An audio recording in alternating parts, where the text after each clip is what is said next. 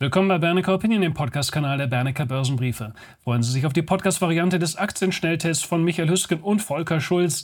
Die eigentliche Hauptsendung gab es im kostenpflichtigen Bernecker TV bereits am Donnerstag, dem 15. Februar 2024. Meine Damen und Herren, was ist nötig für einen DAX von 20.000? Seien Sie dabei, wenn Hansa Bernecker mit seinen deutlich mehr als sechs Jahrzehnten an Börsenerfahrung das Marktgeschehen einordnet. Wann und wo? In einem Bernecker-Webinar am 29.02.2024. Für weitere Infos und zur Anmeldung schauen Sie bitte auf die entsprechende Infoseite, die in den Shownotes verbaut bzw. genannt ist. Und jetzt eine gute Zeit Ihnen mit dieser Bernecker Opinion Podcast-Episode. Und jetzt darf ich Sie ganz herzlich zum Schnelltest begrüßen. Sie sehen Volker Schulz als meinen Gesprächspartner, der für Sie heute den Schnelltest vorbereitet hat. Und wir steigen auch direkt ein in den ersten Wert. Ich hoffe, ich spreche ihn richtig aus, sonst gerne in den Kommentaren korrigieren. Alimentation Couche Tard, Volker, ist der erste Wert. Verkauft alles und hat damit wohl Erfolg, oder? Ich glaube, deine Aussprache war perfekt. Es ist ein kanadischer Wert und ich glaube, er kommt auch aus dem französischen Teil äh, Kanadas. Also äh, Couche ist schon richtig ausgesprochen. Toller Wert, danke für den Vorschlag. Kannte ihn vorher nicht. Couche betreibt eine Vielzahl von, von äh, Convenience Stores und Tankstellen unter verschiedenen Marken in Nordamerika, in Europa und anderen Teilen der Welt. Aktuell um 14.000 äh, Geschäfte in 28 Ländern. Kaufen kann man dort fast alles. Dazu kommen inzwischen auch Waschstraßen in Kombination auch noch mit äh, Schnellrestaurants vor Ort. Laut Grandview Research wird der global adressierbare Markt für dieses Geschäftsmodell, was Kushta äh, betreibt, voraussichtlich von 2,2 Billionen Dollar im Jahr 2022 auf etwa 3,1 Billionen Dollar im Jahr 2028 wachsen. Also eine solide Dynamik. Kushtar wächst organisch als auch akquisitorisch. Letztes ist sehr, sehr wichtig für das Unternehmen. Das hat man in den letzten Jahren aber exzellent umgesetzt, auch exzellent integriert. Umsatz 23, 24. Man hat ein gebrochenes Geschäftsjahr per 30.09. September. Ähm, circa 71 Milliarden Dollar. Für das nächste Geschäftsjahr werden dann schon 77 Milliarden Dollar erwartet. Der Gewinn je Aktie in diesem Jahr wird um 3,20 Dollar gemäß Bloomberg-Konsens erwartet, soll in drei Jahren dann schon 4,30 Dollar erreichen, macht also 10 bis 11 Prozent Gewinndynamik per Anno. Das passt. KGV 18 für 24, 25 geht auch in Ordnung.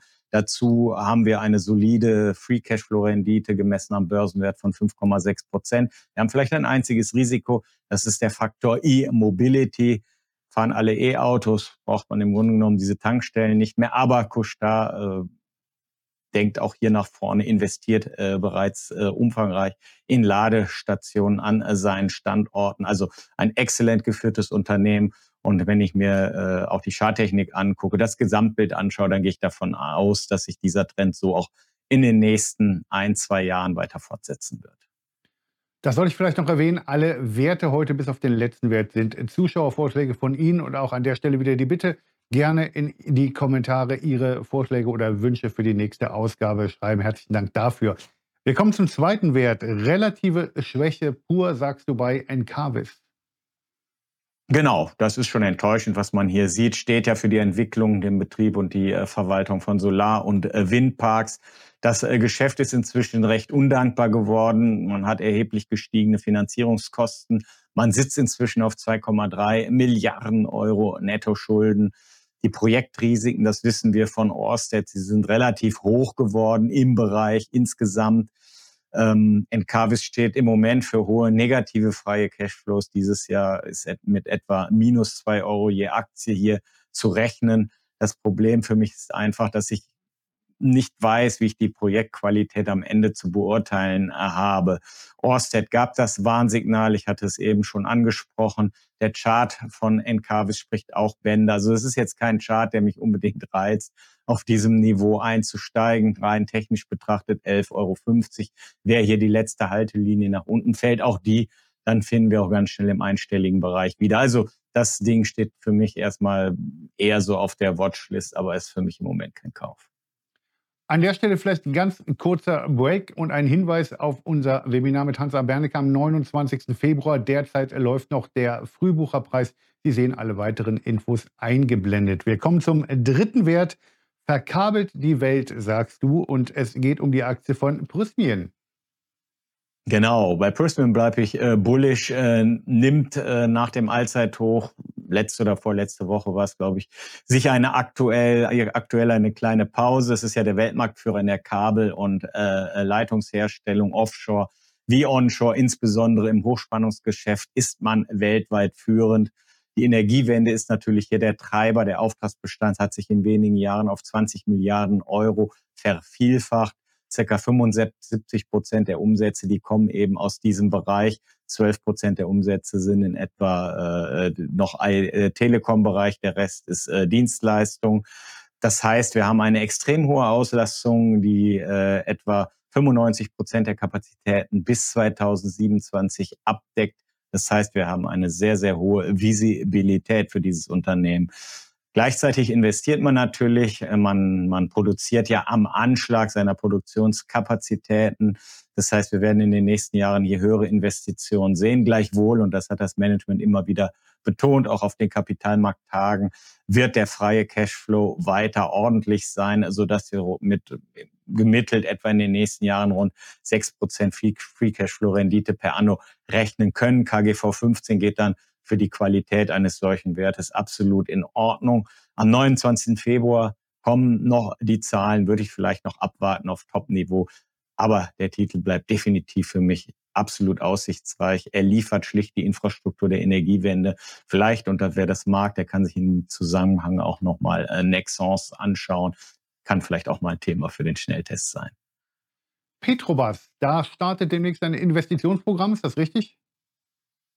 Das stimmt. Man hat große Pläne, man hat vermutlich auch eine solide Zukunft. Petrobras ist ja spezialisiert auf die Exploration, auf die Produktion, auf die Raffination und Verteilung von Öl und Gas. Das Unternehmen ist hoch profitabel mit extrem hohen freien Cashflows.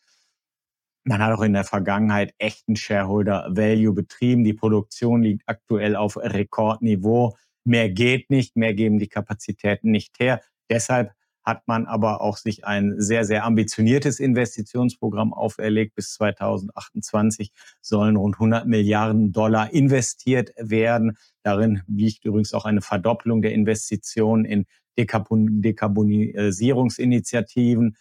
Dafür ist etwa 11,5 Milliarden Dollar vorgesehen. Für 2023 hat man noch 9% Dividendenrendite geschafft. Also es war oder ist vielleicht immer noch ein echter Dividendenwert. Aber man muss eines sagen, die Investitionen, die man jetzt hier stemmen wird in den nächsten Jahren, die werden dafür sorgen, dass die Dividende definitiv fallen äh, wird. Ich habe mir den Bloomberg-Konsens jetzt auch schon mal angeschaut. Also bis Richtung 25 dürfte die Dividendenrendite gemessen am aktuellen Kurs auf fünf bis sechs Prozent ungefähr fallen. Vielleicht liegt daran ein bisschen Enttäuschungspotenzial. Auf der anderen Seite erwarten es natürlich jetzt auch schon alle. Für mich ist es aktuell eine gute alte Position, langfristig aussichtsreich. Vielleicht darf man nicht vergessen, dass äh, Petrobras eigentlich ein Staatsunternehmen ist. Das heißt, der Staat kontrolliert äh, dieses Unternehmen weitgehend. Dennoch hat es äh, Qualität, das muss man sagen. Kommen wir mal zehn Prozent runter, wird es vielleicht wieder interessant. Und der letzte Wert für heute kommt von unserem Aktionärsbriefboard. Ein Wert mit vielen Auf- und Abs. Man kann sagen, ein Dauerbrenner bei uns. Ähm, das ist äh, die TUI AG. Da sind die Zahlen top. Die Aktie, sagst du so lala, aber ein zweistelliges Kursziel ist da vorausgesagt?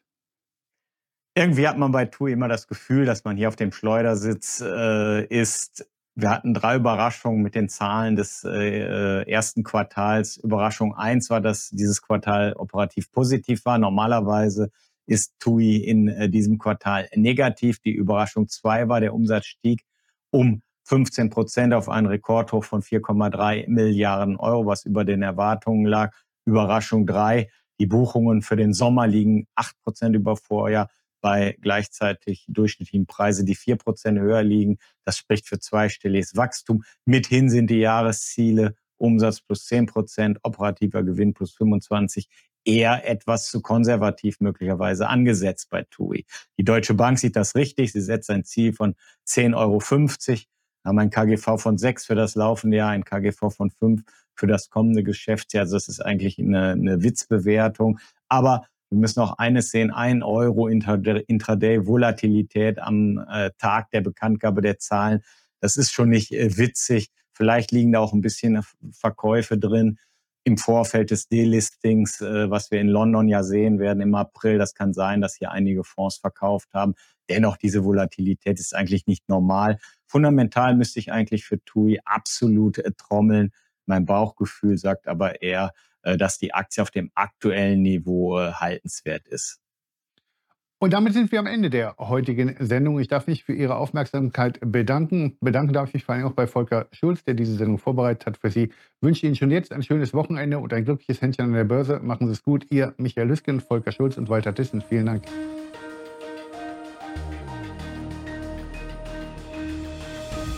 Meine Damen und Herren, wenn Ihnen diese Episode gefallen hat, folgen Sie uns bitte regelmäßig, geben Sie uns eine 5-Sterne-Bewertung und empfehlen Sie uns bitte weiter. Das wäre eine wertvolle Unterstützung unserer Arbeit. Ja, und schauen Sie auch gerne mal auf unserer Website vorbei, www.bernecker.info. Stöbern Sie gerne mal ein wenig in der Rubrik Produkte. Ihnen noch einen hervorragenden Rest des Tages. Machen Sie es gut. Bitte beachten Sie die nachfolgenden rechtlichen Hinweise. Die Veröffentlichungen werden von der Hansa Bernecker Börsenbriefe GmbH erstellt. Sie dienen ausschließlich der Information und sind kein Ersatz für eine klassische Anlageberatung. Mit den Veröffentlichungen wird weder ein Angebot zum Verkauf, Kauf oder zur Zeichnung eines Wertpapiers oder Anlagetitels unterbreitet. Die in den Veröffentlichungen enthaltenen Informationen und Einschätzungen zu den Wertpapieren stellen keine Empfehlung dar, sich in den beschriebenen Wertpapieren zu engagieren. Die in den Veröffentlichungen gegebenen Informationen beruhen auf Quellen, die wir für zuverlässig erachten, jedoch keiner neutralen Prüfung unterzogen haben. Die Hansa Bernecker Börsenbriefe GmbH übernimmt keine Gewähr und keine Haftung für die Richtigkeit und Vollständigkeit der hierin enthaltenen Informationen.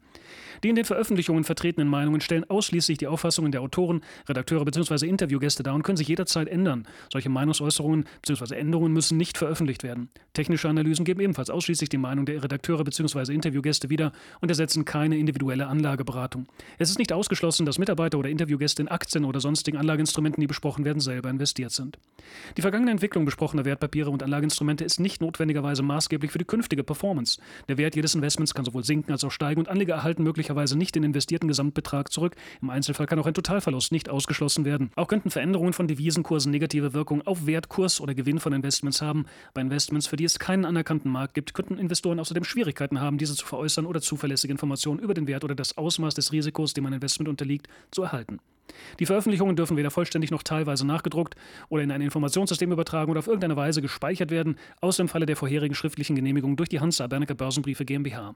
Die Weiterleitung der Veröffentlichungen ist untersagt, davon ausgenommen sind Videoinhalte, die wir selbst über Social-Media-Kanäle, zum Beispiel YouTube, Facebook etc. veröffentlichen.